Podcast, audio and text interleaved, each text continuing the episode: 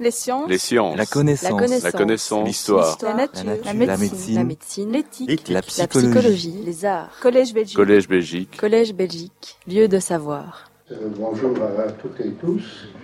Euh, ben, je vais d'abord vous demander de couper votre GSM si vous voulez bien. Euh, merci. Euh, et donc,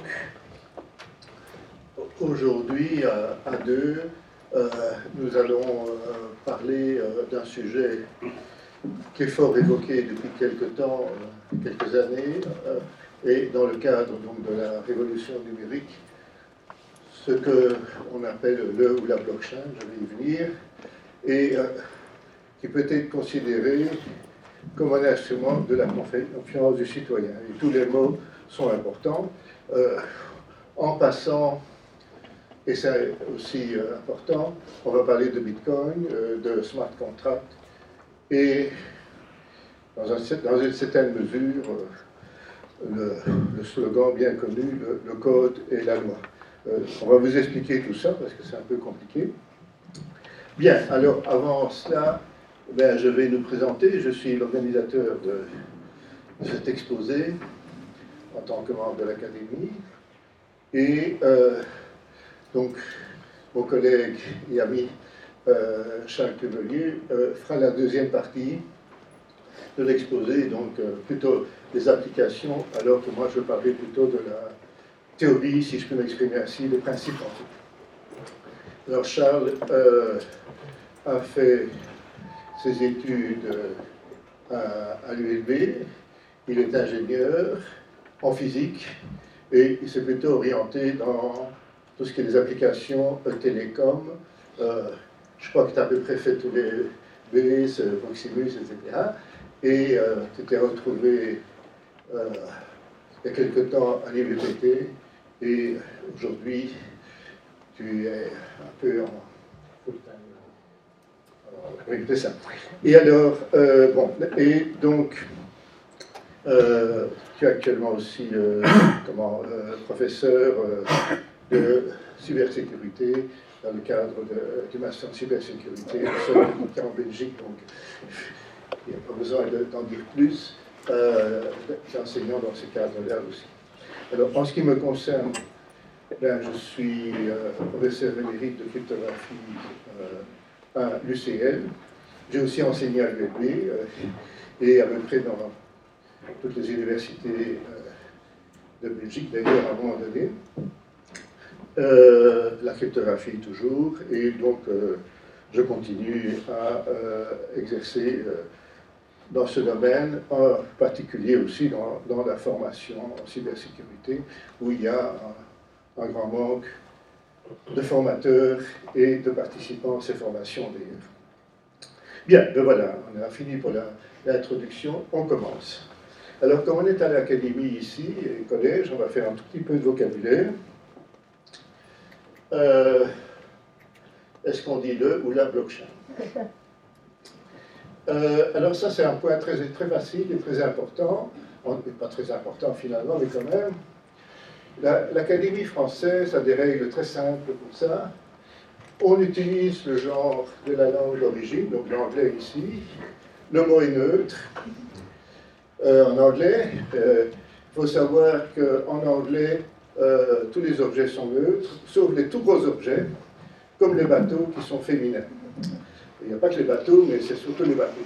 Alors très curieusement, il y a déjà une exception euh, dans la langue française, parce que je n'ai jamais entendu qu'on disait la Titanic. Pourtant, c'est c'est un terme correct. Tout le monde dit le Titanic. Donc ça, ça commence mal, évidemment. Euh, donc, tout le monde, surtout les journalistes, disent la blockchain. Pourquoi? Parce que a le mot chain, et qu'évidemment, euh, bon, ben, il est féminin. Et donc on dit la blockchain. Il n'y a aucune logique à ça. C'est un mot anglais, c'est pas un mot français. Donc on devrait dire le blockchain. Alors c'est tellement vrai qu'on est logique qu'au lieu de dire la bitcoin, on dit le bitcoin. Pourquoi? Parce que tout le monde dit le coin. Sauf que le coin, c'est pas le coin, le coin, c'est la monnaie. Donc je ne sais pas si vous vous rendez compte de la confusion linguistique totale qu'il y a euh, par, la presse et qui finalement rentre dans euh, le vocabulaire de tous les jours. Bon, c'est pas très grave. Donc, j'essaierai d'utiliser le terme correct académique qui est le blockchain. Et ne m'en veuillez pas si de temps en temps je dirais la blockchain. Et en général, j'évite le problème en, mettant le pluriel. Euh, bon, euh, voilà, ça c'est le point principal du vocabulaire. Mais retenez bien que la langue française est beaucoup moins logique qu'on pourrait le croire, et pas du tout rigoureuse, et les journalistes encore moins. Donc, euh, la prochaine fois que vous m'entendez dire la Bitcoin à la radio, vous savez que j'ai raison. Bon, ok. Euh, bon, quel va être euh, l'enchaînement de l'exposé? Mais je vais commencer par quelque chose que vous connaissez bien, c'est le cachet de la poste, faisant foi. Et vous allez avoir déjà une première surprise. puis on va parler d'affichage public. Je vais même un tout petit peu parler des Incas. Euh, vous attendiez sûrement pas à ça euh, en venant ici. Et puis, euh, l'un ou l'autre est exemple pédagogique, notamment prix de la restauration, donc un objet que vous connaissez bien, mais dont vous ne connaissez pas le, nom sans doute, le, le note Et puis enfin, on va apprendre un peu mieux ce que c'est l'estampillage, qui est le mot correct en français pour traduire euh, timestamping, euh, et euh, blockchain, qui est une forme de blockchain, d'estampillage. Alors ça, c'est ma partie, et Charles va parler d'application. Et voilà, donc, c'est notre programme. Alors, on va essayer de faire connaissance très Très brièvement, euh, je ne vous connais pas, vous me connaissez un peu, enfin, j'en connais quand même quelques-uns hein, dans la salle, euh, qui, connaît rien du, enfin, qui ne connaît rien du tout de blockchain? De simplement pouvoir euh, le niveau d'introduction, je m'en doutais, j'ai préparé ça comme ça, donc ça, ça va, et qui est un grand spécialiste de blockchain, peut-être bien qu'il y en a qui viennent, oui, il y en a, il y en a deux, trois là. Bon, ben, vous allez apprendre des choses, mais pas nécessairement dans votre spécialité, vous allez voir. Euh, bon. Alors on commence par le cachet de la poste aux enfants. Vous voyez là un beau cachet de la, poste allemande. Euh, bien. Alors tout le monde euh, se base sur le fait qu'effectivement, on met la date. Vous voyez ici, et l'heure, c'est très lisible, bien sûr. Euh, ce n'est pas la qualité de l'écran, c'est la qualité du cachet. Euh, alors, c'est pas très grave. Il euh, n'y a aucun procès connu parce que c'était illisible, etc. Et la raison est simple, il n'y a aucune loi en Belgique sur le cachet de la poste. Donc ça veut dire que toutes les histoires qu'on raconte, du genre euh, on va essayer euh, de mettre euh, en conformité les concepts de timestamping ou de, blockchain, je vais définir ça un peu plus tard, avec le cachet de la poste, c'est la grande blague, il n'y a pas de loi. Alors, je me suis renseigné auprès de ceux qui sont responsables de la poste, donc de l'IBPT, et donc ils sont au courant de rien. En France, la situation est encore plus claire.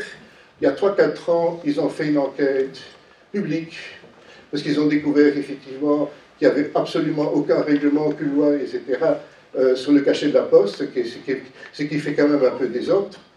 Donc ils ont fait une grande enquête publique. Le résultat d'enquête publique, qui est public bien sûr, euh, ben, c'est qu'on va rien faire. Donc, ni en Belgique, ni en France, ni dans aucun autre pays, d'ailleurs vraisemblablement, le cachet de la poste faisant foi ne fait foi de rien du tout. Euh, c'est comme ça. Euh, donc, c'est un mythe. C'est intéressant quand même de savoir ça. Et donc, ça, c'est le début de mon histoire. C'est qu'effectivement, il y a plein de choses qu'on utilise plus ou moins tous les jours. Hein, on envoie des recommandés, on dit que euh, tel euh, contrat euh, va être, envoyé et le cachet de la poste aux emplois.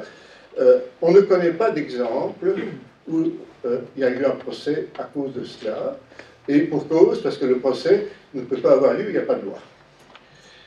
Et donc, la Poste, de temps en temps, j'ai été témoin, arrête le temps.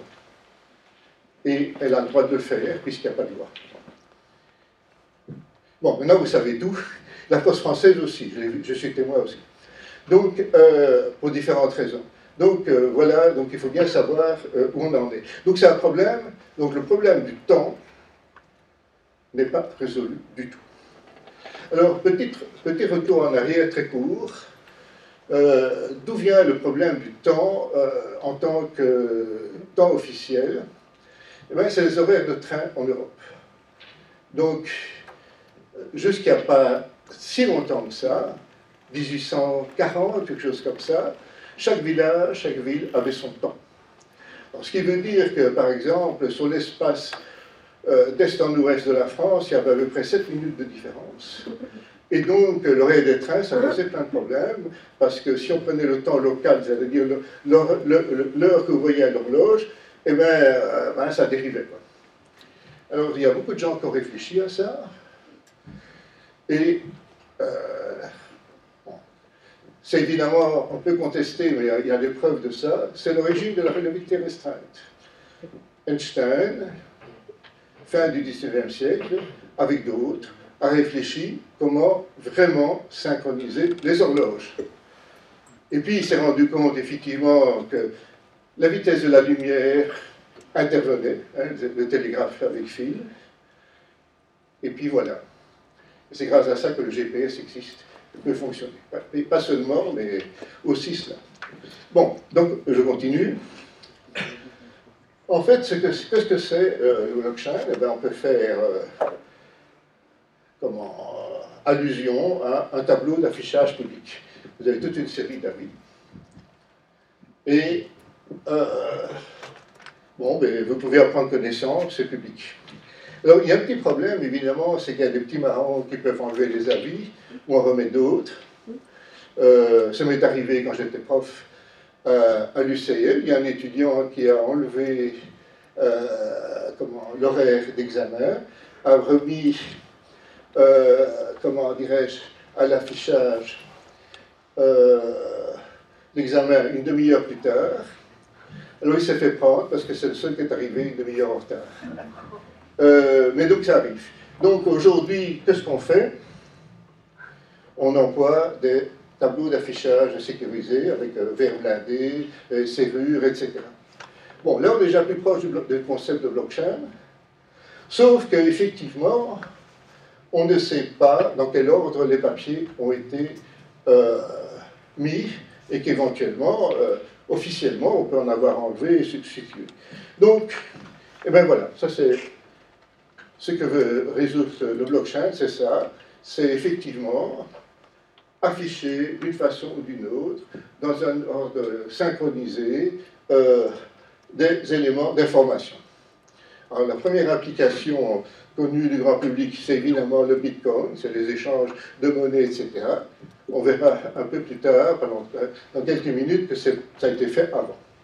Bon, alors en fait, euh, je me suis un peu renseigné et j'ai essayé de voir qui vraiment, euh, dans l'histoire, a utilisé le concept de blockchain vraiment de façon, je dirais, euh, systématique. Et alors là, sans pousser, sans pousser, ce sont les Incas. les Incas, ce n'est pas très ancien, c'est fin du 15e siècle, début du 16e siècle. Et ils avaient inventé, enfin non, ils n'avaient pas vraiment inventé, ils avaient utilisé euh, un élément de mémoire de toutes leurs actions qu'on appelle euh, le kibbou. Alors, je vais en parler pas très longtemps, c'est pas l'objet de s'exposer, j'ai déjà fait ça ici à d'autres occasions. Donc, qu'est-ce qui se passait euh, pour l'Empire Inca. Mais L'Empire Inca était euh, assez immense, c'est toute la partie gauche en, jaune, finalement, de l'Amérique du Sud, et donc ça va en gros de la Colombie jusqu'à euh, quasiment l'Antarctique. Euh, alors leur capitale Cusco était au milieu, et donc on arrive environ à une distance euh, de leur centre par rapport aux extrémités de 2500 à 3000 km. et très allongé, évidemment. c'est l'empire le plus allongé de, de l'histoire. Et c'est aussi quelque chose de très curieux, parce qu'ils n'avaient pas d'empire. Et donc, qu'est-ce qu'ils employaient? Alors que c'est un, un, empire ultra structuré. Alors, qu'est-ce qu'ils avaient? C'est comme les Romains. Ils avaient des routes. Ils avaient environ 15 000 km de routes. La plupart existent encore aujourd'hui. Ils sont encore utilisés. Et donc, ils avaient plein de coursiers euh, qui transmettaient les informations avec des relais tous les 20, euh, tous les 20 km, donc, dont on trouve encore des traces aujourd'hui. Euh, voilà. Mais donc, voilà toutes, les, toutes les routes. Il y en a plusieurs en parallèle. en voilà encore. Et donc, ils avaient un porteur d'informations, ça s'appelle un chasqui, alors, vous en connaissez un, Chasqui. Euh, ben, c'est euh, l'idole de l'oreille cassée. L'oreille cassée, vous voyez la petite statuette qui est au musée, eh ben, c'est un Chasqui, c'est quelqu'un qui porte effectivement l'information. Si vous allez un jour au Pérou, vous verrez dans les musées la même statuette pratiquement partout. Euh, voilà, donc un. Bien, alors, euh, c'est quoi donc un Kippour? Ben, C'est une forme effectivement de blockchain, en voilà un très beau euh, du Musée national. Et donc, ça porte des informations avec des nœuds, une corde principale. ça, ça c'est quoi? Ben, C'est la chaîne. Et les cordes, ben, ce sont les blocs. Bien, alors c'est exactement ça. ça. permet effectivement de mettre à jour les informations, de voir euh, ce qui se passe. Et effectivement, euh, c'est relativement difficile à modifier. Euh, c'est surveillé aussi, c'est public. Et ça correspond à la structure extrêmement rigoureuse de l'Empire Inca, où là, il y avait la famille, l'ensemble de cinq familles, de 10 familles, de 50, de 100, etc. Jusque 10 000 et ainsi de suite. Euh, et donc, euh, le codage, on ne comprend pas aujourd'hui, correspond à ce genre de, de, structure.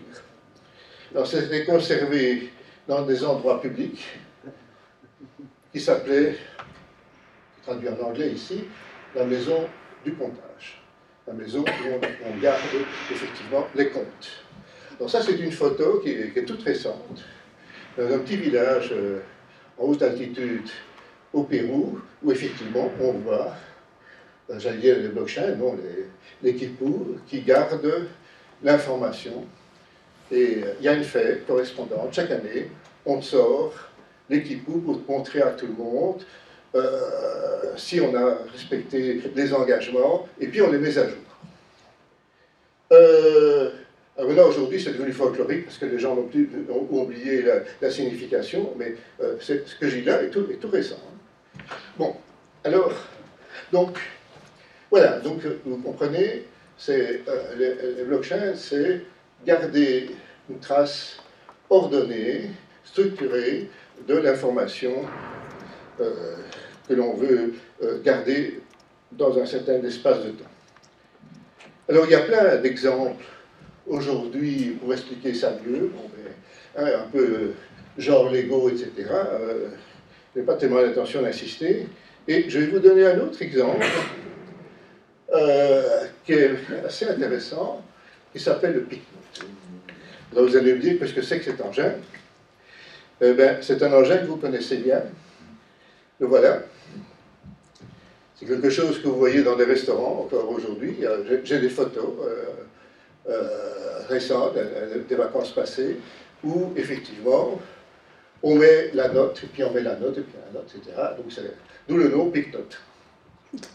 Euh, il y a des modèles plus intéressants, sécurisés, qui empêchent éventuellement qu'on enlève trop facilement une note ou qu'on en rajoute une. Donc, ça veut dire qu'il y a quelqu'un qui est autorisé à ajouter la note et personne n'est autorisé effectivement à les enlever.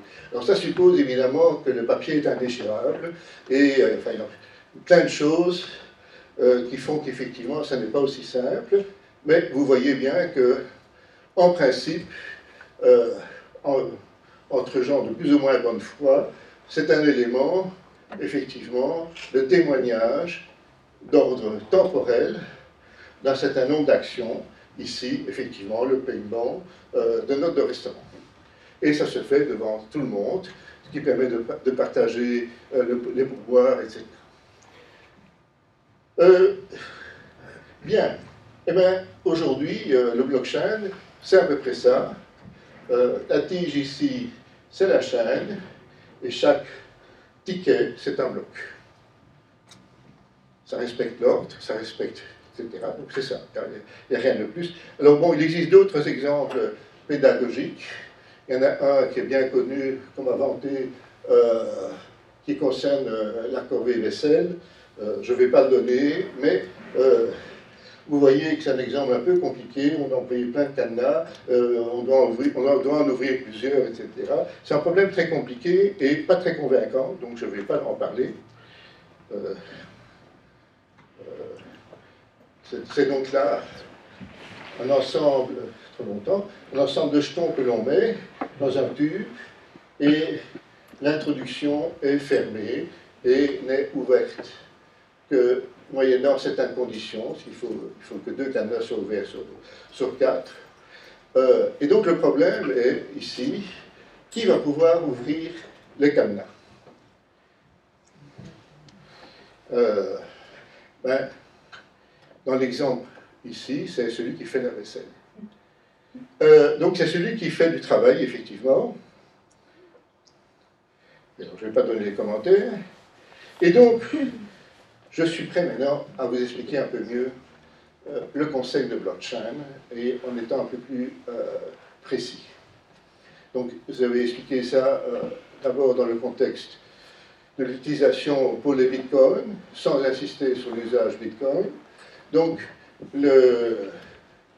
vous avez ici l'affichage public et vous avez sur une grande feuille qui se déroule et sur lequel on marque un certain nombre d'actions euh, dans l'ordre dans lequel elles se passent. Alors, euh, qui va écrire là-dedans? Mais dans une, dans une version simple, ben, ce seront les utilisateurs. Et dans la version euh, initiale, ben, ce sont ceux qui utilisent des bitcoins. Alors, qu'est-ce que c'est des bitcoins? En fait, c'est de l'argent virtuel actuellement, maintenant je ne décris pas comment il se crée, euh, mais qui s'échange comme de l'argent réellement, euh, je dirais euh, simplement, il n'y a pas de forme papier, il n'y a pas de forme, c'est pas en or, c'est simplement des chiffres que vous n'êtes pas capable de créer tout seul, donc ils sont un peu compliqués et tout le monde peut vérifier l'existence. Bien, alors donc les utilisateurs, ben, il y en a qui veulent comment payer, il y en a qui veulent être payés, il y en a qui veulent, être, euh, qui veulent échanger, sais-je. Et donc, euh, vous voyez, ça peut se faire de différentes façons.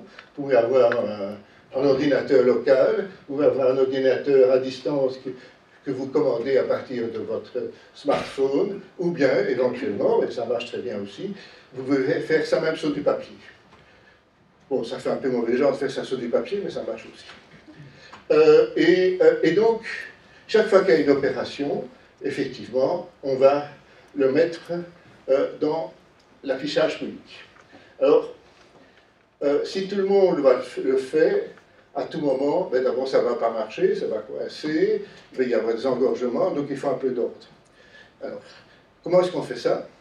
Il y a deux façons de faire. Première façon, euh, on va regrouper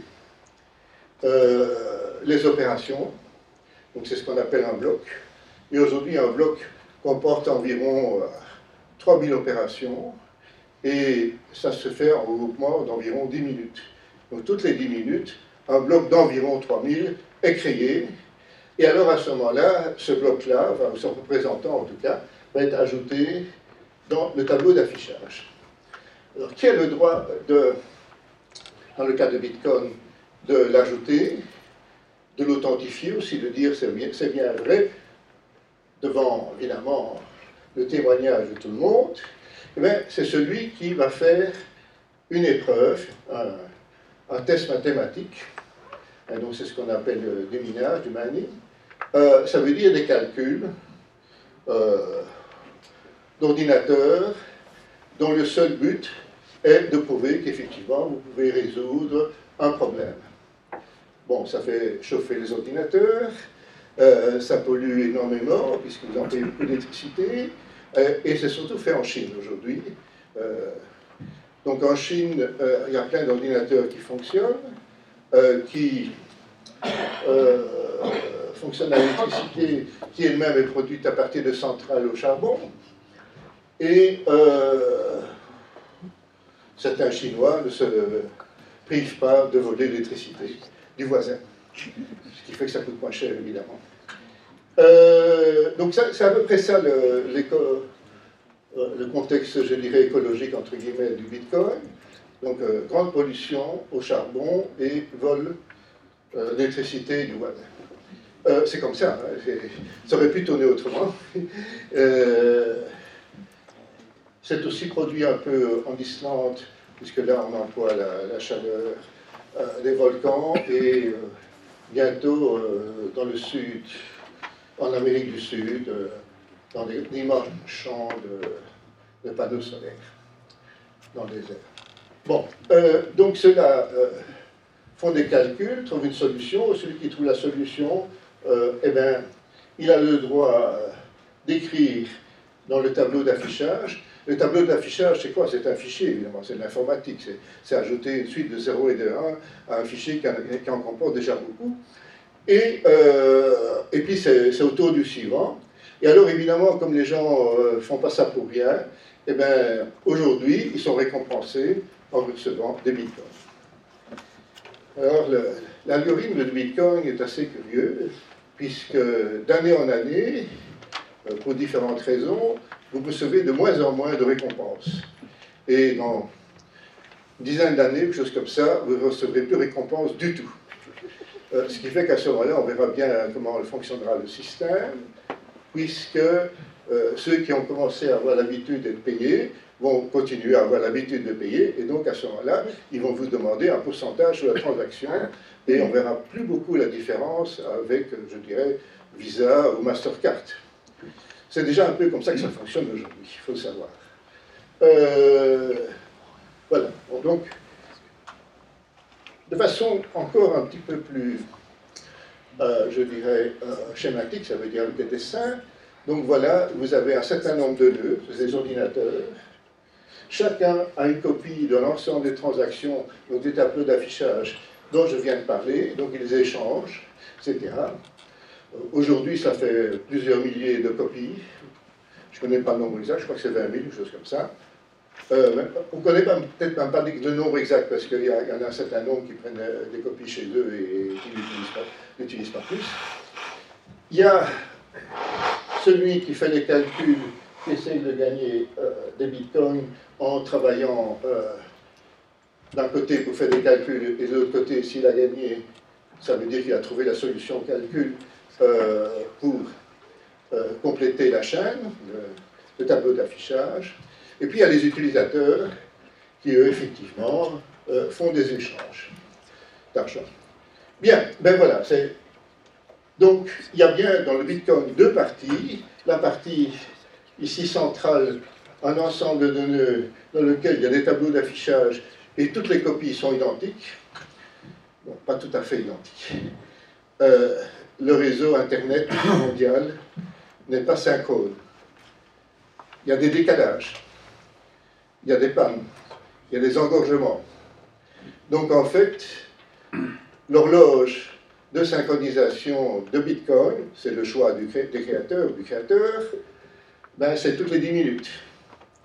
Donc on essaye de se synchroniser plus ou moins toutes les 10 minutes, alors, évidemment, bon, si quelqu'un travaille en Nouvelle-Zélande, il peut décrocher par rapport à ici, et donc, euh, éventuellement, euh, on va devoir avoir des protocoles, comme on dit, des échanges, euh, pour vérifier si effectivement ça ne déraille pas. Dérailler, ça veut dire qu'il y a deux chaînes, il y a un fork, comme on dit, et alors évidemment, il faut tuer une des deux chaînes.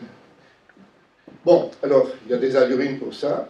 Et aujourd'hui, euh, en moyenne, il faut 5 coups d'horloge. J'ai dit que le coup d'horloge était 10 minutes. Donc, pour se synchroniser et pour être à peu près sûr d'une transaction, il faut attendre 50 minutes en moyenne. C'est pas si rapide que ça. Si vous faites une transaction bancaire, euh, vous n'allez pas attendre 50 minutes au supermarché pour être sûr que vous allez payer. Donc, vous, voyez un peu les contraintes. Donc, vous devez quand même prendre un risque.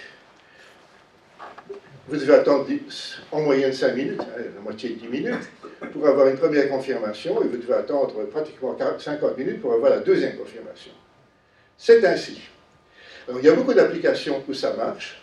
Ce n'est pas nécessaire d'avoir euh, du temps réel, comme on dit, mais il y a beaucoup d'applications, évidemment, où ce n'est pas aussi euh, comment, utile. Bon, il faut le savoir, et donc ceux qui veulent utiliser le réseau Bitcoin pour, alors que leur usage est simplement le blockchain, euh, ben, ça pose pression. D'où l'intérêt d'avoir isolé cette partie-ci, le blockchain, donc les tableaux d'affichage, par rapport effectivement à l'usage Bitcoin. Alors là, il y a plein de sociétés, euh, c'est même pas complet, euh, qui se sont euh, branchées là-dessus, et vous trouvez à peu près toutes les grandes banques, vous trouvez aussi pas mal de sociétés informatiques qui se sont dit, ah, ça va, réduire nos frais. Bon, et c'est ça, la création de ce genre de consortium qui effectivement a créé le bus sur les blockchains. Bon, euh, donc, il y a un consortium qui regroupe à peu près 60% des avoirs de Banque mondiale sur le, sujet. Euh, c'est pas fini. La Poste US s'est dit ah, ben on va pouvoir utiliser ça pour plein d'applications, pour tracer les paquets, pour euh, tous les problèmes euh, d'argent, pour les problèmes de logistique, etc.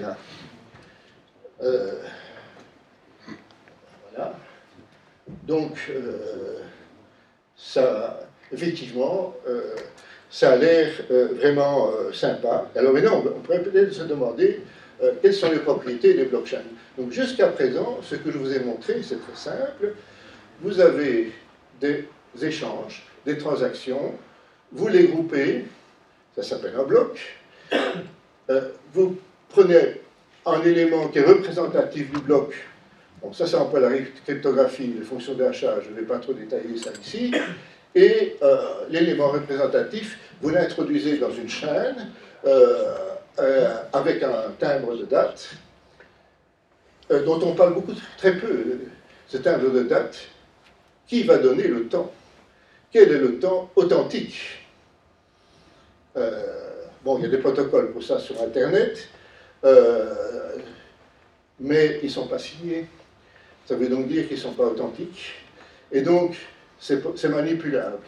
Pas grand monde parle de ça, mais c'est comme ça. Alors, de nouveau, donc le temps euh, dans la plupart des blockchains, c'est un peu le, timbre de la poste faisant foi, c'est-à-dire que ce qui fait foi, c'est la, référence du temps qu'on utilise, mais qui nous dit que cette référence est correcte, qu'elle n'est pas manipulable, qu'elle n'est pas erronée, qu'elle n'est pas décalée, etc. etc. C'est des questions intéressantes, euh, existentielles, et, qui sont beaucoup moins euh, comment, débattues que les propriétés, je dirais, simples des blockchains. Alors, quelle est l'idée ben, C'est la décentralisation. Bon, c'est un tableau d'affichage. Tout le monde peut afficher, sous, le, contrôle, euh, effectivement, d'un mineur. Donc, ça, c'est pas mal. Quand il y a des problèmes, il y a des règles de consensus qui permettent effectivement de résoudre et d'éliminer euh, les, forks, comme j'ai parlé. Alors bon, ce qui est évidemment, euh, comme c'est public, ben, tout ce qui est affiché est valide en soi. Il n'y a personne qui subrepticement peut aller changer à l'insu de tout le monde alors qu'il y a, de, hein, il de, plusieurs milliers de copies et que tout est vérifié, calculable, etc. Il y a unicité, donc il n'y a pas, normalement, ben, euh, comme tout est vérifié par plein de, personnes, ben, chaque transaction n'apparaît qu'une fois, elle est aussi authentique. Et il y a d'autres euh, propriétés intéressantes. le passé est totalement immuable. Il n'y a pas moyen de changer. Si on fait l'erreur, ben, l'erreur est pour le restant du temps. Donc on n'a pas de droit à l'oubli du tout. Alors, je parle de l'infection originale. la sécurité, ben, normalement, elle est très bonne, c'est ce que tout le monde dit, parce qu'on emploie la cryptographie. Sauf que, on oublie de dire, c'est que la cryptographie, elle a des limites, euh, parce que ça emploie des, techniques euh, mathématiques, euh, on emploie des nombres finis, et donc il n'existe pas de sécurité absolue infinie. Ça n'existe pas. Du moins dans ce usage-ci. Et donc, en fait, pas de chance. La version initiale de Bitcoin, c'est-à-dire celle que tout le monde utilise, utilise aujourd'hui des algorithmes cryptographiques qui sont je vais employer un mot qui est très, qui est très vilain, obsolète. Euh, c'est comme ça. Ça ne veut pas dire que c'est cassé, ça veut dire que ce n'est plus reconnu par euh, les organismes de normalisation euh, à terme. Donc il faudra faire autre chose.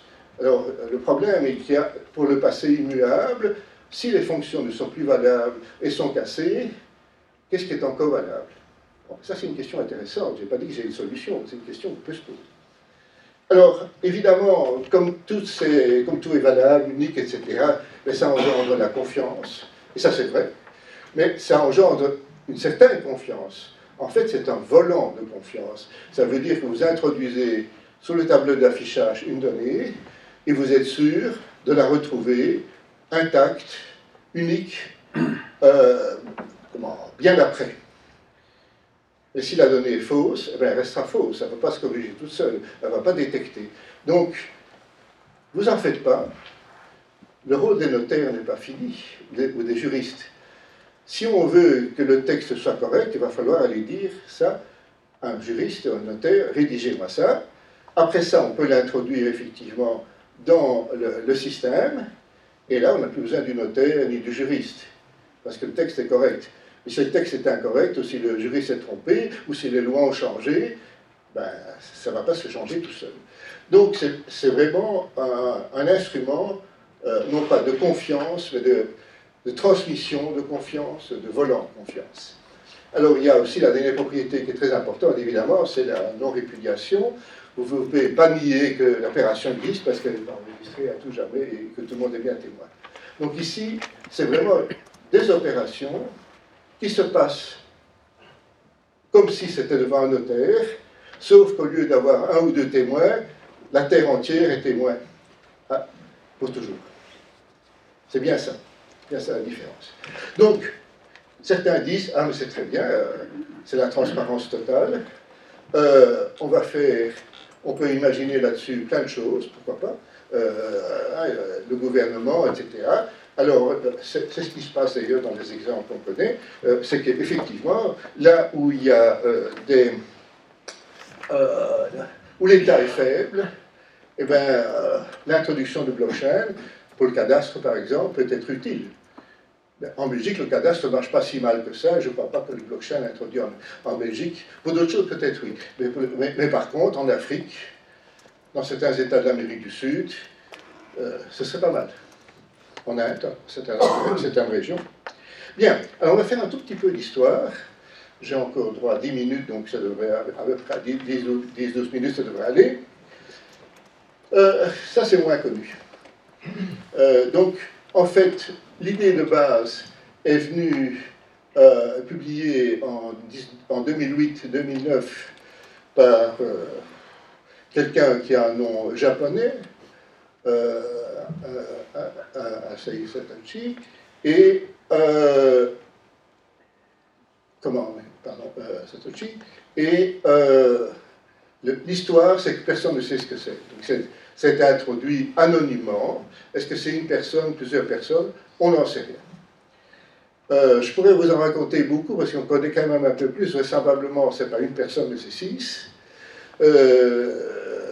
Vraisemblablement aussi, euh, bah, il y en a un ou deux qui sont des cryptographes, les autres, euh, c'est plutôt, ils ont utilisé le système, euh, il y en a un qui a payé pour tous les autres, et ils ont introduit ça dans un mode très, comment, méfiant. Ça veut donc dire concrètement que les six se sont méfiés l'un de l'autre et qu'il faut réunir les six pour faire bouger leur, bitcoin qui leur appartient.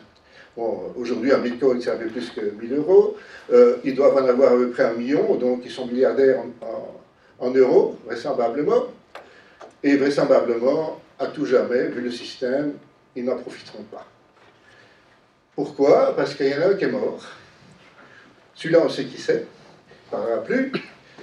La clé est perdue. Enfin, son morceau de clé est perdu. Et donc, vraisemblablement, tout est bloqué. Alors, c'est pas si simple que ça. Il y en a euh, le cinquième prétend avoir la clé de celui qui est mort, fait chanter les autres et euh, demande effectivement euh, donnez-moi 90% puisque vous avez besoin de moi. Ben, L'histoire en est là. Bien. bien. Alors maintenant, d'où Satoshi a eu cette idée-là? Eh Il y a un rapport qui est peu connu, qui vient de la Banque du Japon, tiens, tiens, qui est l'évaluation des schémas euh, d'estampillage, de timestamping. Et en fait, c'est fait par deux personnes, il y a qu'un nom sur la couverture, euh, Masashi euh, Yone, donc c'est un nom japonais, puis il y en a un autre qui est un professeur de cryptographie que je connais bien. Et là-dedans, qu'est-ce qu'ils font? Ben, Ils décrivent effectivement tous les schémas possibles donc euh, le rapport date de 2001. Et j'ai bien dit qu'ils décrivent tous les schémas possibles en disant que ah, ce serait bien si on pouvait faire un schéma de timestamping euh, distribué. Euh, en fait, ils décrivent à peu près le système de blockchain d'aujourd'hui. La seule différence, c'est qu'ils ne mettent pas le mining. Bien, alors, je ne vais pas vous expliquer le schéma, mais ceux qui veulent voir les transparents peuvent voir les détails, comment ça marche. Euh, et en fait, désolé de la qualité des documents, euh, dans le papier original de Bitcoin, il y a huit références. Alors la référence principale, euh, le papier est écrit très bien, très, très lisible pour les techniciens, pas pour les autres. Et euh, il est tout à fait honnête, c'est-à-dire qu'il référencie exactement les gens qui ont inventé ce qu'il fallait. Et donc, en fait, il référencie deux chercheurs, euh, dont un bien connu, Stuart Tabler et, Stornetta. Et donc là, ils ont écrit un papier dans, au début des années 90, 91, 92, où ils décrivent comment faire le schéma de blockchain. En fait, ils décrivent deux systèmes. Un système euh, où ils décrivent que, que système, je dirais, classique, un peu notaire, on introduit un document, il met un cachet, on le reçoit. Et puis ils décrivent un deuxième système, et le deuxième système, c'est le blockchain. Euh, alors, euh, bon, donc, désolé, mais ceux qui ont le transparent, le texte où ils décrivent ça est ici.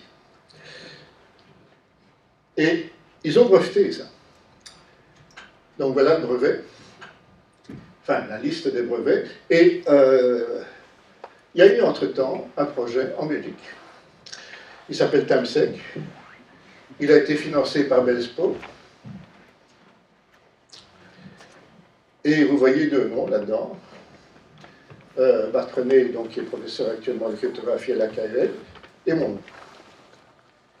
Qu'est-ce que nous avons fait? Nous avons implémenté le blockchain, effectivement, et ça fonctionnait pendant deux ans avec deux serveurs, un l'AKL et un à l'UCL. Et qu'est-ce qu'on faisait? On employait exactement les mêmes primitives que ce qu'on emploie aujourd'hui. Et c'était même mieux, parce qu'on employait euh, une redondance, deux primitives, etc. De nouveau, la seule chose qu'on n'employait pas, c'était le mining. On ne gaspillait pas du charbon. Mais bon, euh, comment est-ce qu'on choisissait euh, celui qui allait vérifier, ben, c'était fait au hasard, c'était euh, en employant un algorithme public. C'était la proposition, en fait, euh, de Stuart Haber, qui a travaillé avec nous d'ailleurs.